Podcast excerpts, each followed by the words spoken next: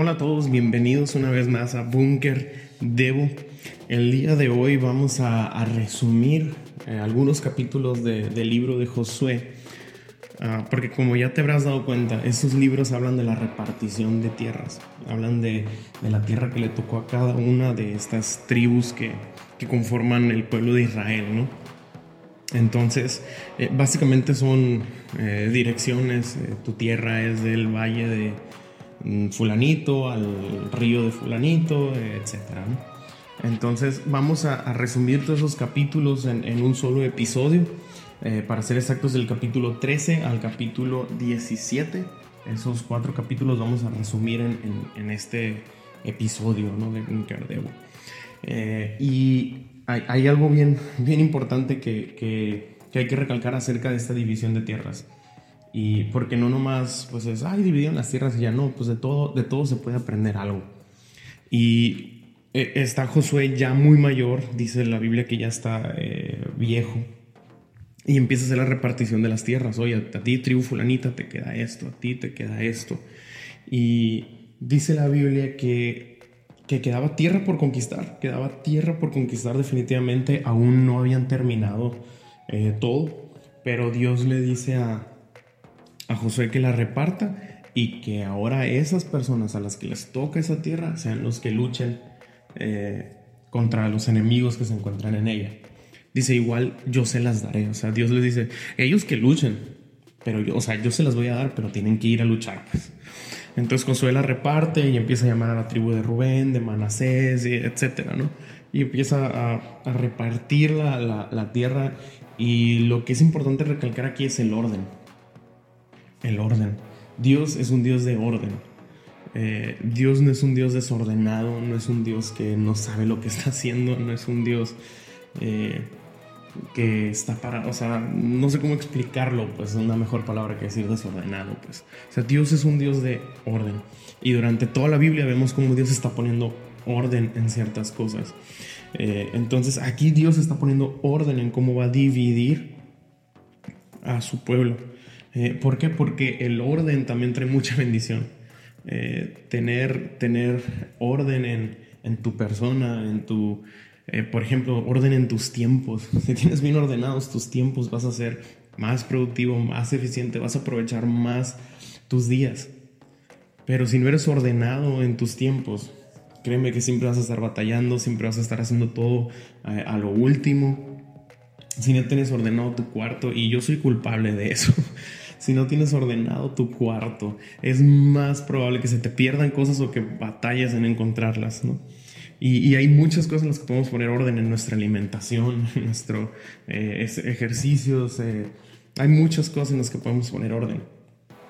Y el orden siempre va a traer bendición, es como la obediencia, o sea, nunca va a estar mal ser ordenado, nunca va a estar mal, mal poner orden en áreas de nuestra vida. Y aquí Dios está poniendo orden en el pueblo de Israel, está dividiendo las, las tribus por sectores, por lugares, ¿no? Entonces, es el primer punto que, quiero recalcar de este resumen de cuatro capítulos, el orden que pone Dios. Y me gustaría que, examináramos nuestra vida, que pensáramos en, reflexionáramos, ¿no? Eh, ¿Qué son esas cosas que yo necesito poner en orden?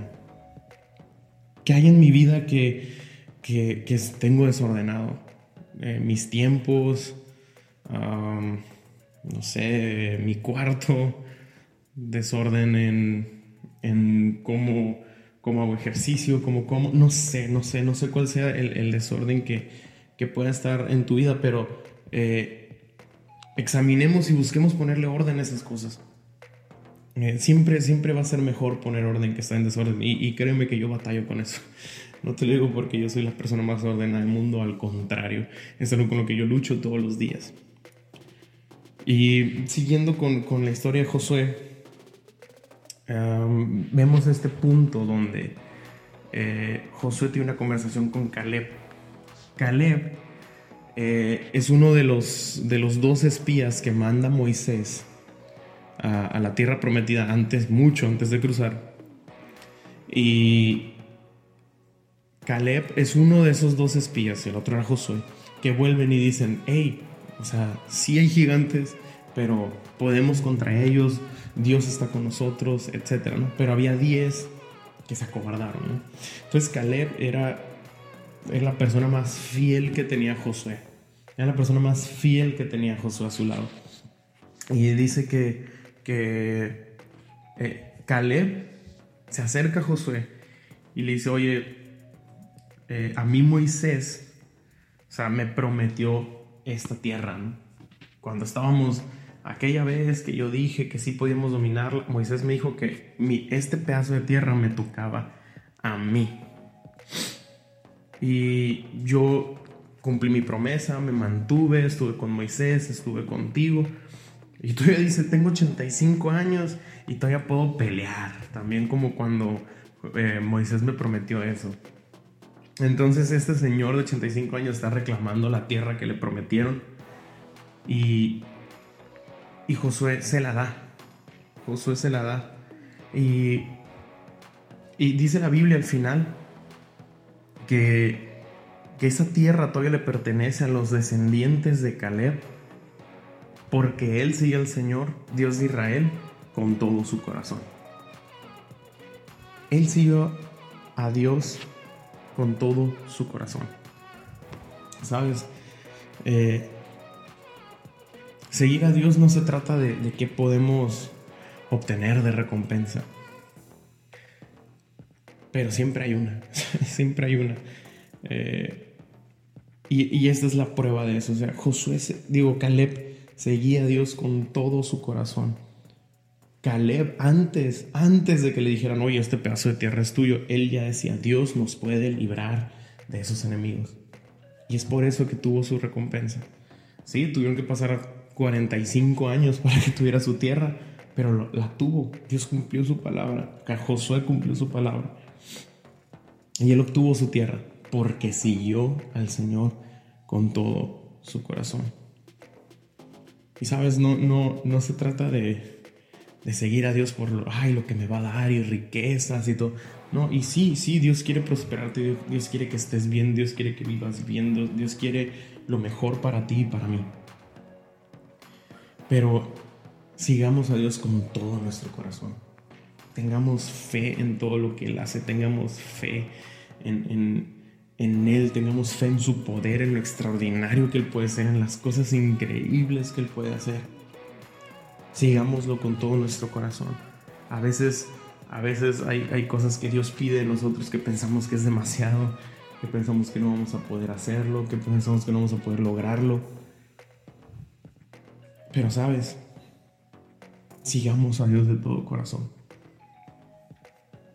Nos conviene seguir a Dios de todo corazón. Y Caleb eso hizo. Caleb tuvo fe en que Dios los iba a librar de todos esos pueblos de la tierra prometida, aun cuando veía gigantes, aun cuando había 10 personas en contra de lo que él decía. Él tuvo fe y se mantuvo firme y siguió a Dios con todo su corazón. Así que sigamos a Dios con todo nuestro corazón. No importa lo que digan las demás personas, no importa lo que digan los demás. La vida es muy corta para, para vivir eh, preocupándonos por, por ese tipo de, cuestiones de, de qué dirá la gente. Sigamos a Dios con todo nuestro corazón. Sigamos a Dios con todo nuestro corazón. Y después la, Biblia sigue hablando de, la repartición de tierras y etcétera, ¿no?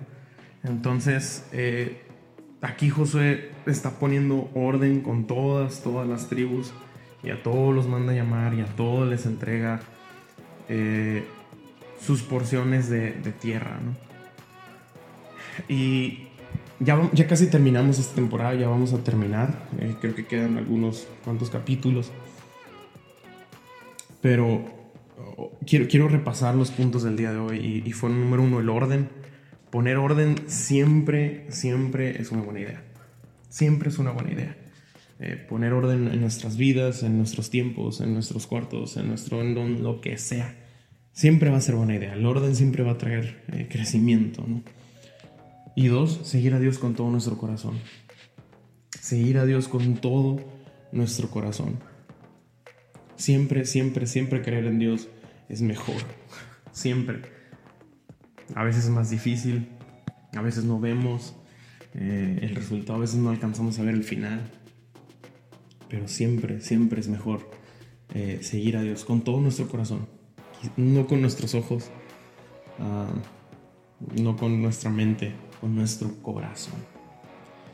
Y bueno, eso, eso es todo por el día de hoy. Mantente al pendiente, ya casi llegamos al final de esta, de esta temporada de Bunker Devo y mantente pendiente para, para ver eh, noticias acerca de la siguiente temporada que ya estamos preparando. Y pues bueno, eso es todo por hoy. Espero que tengan un excelente día. Nos vemos.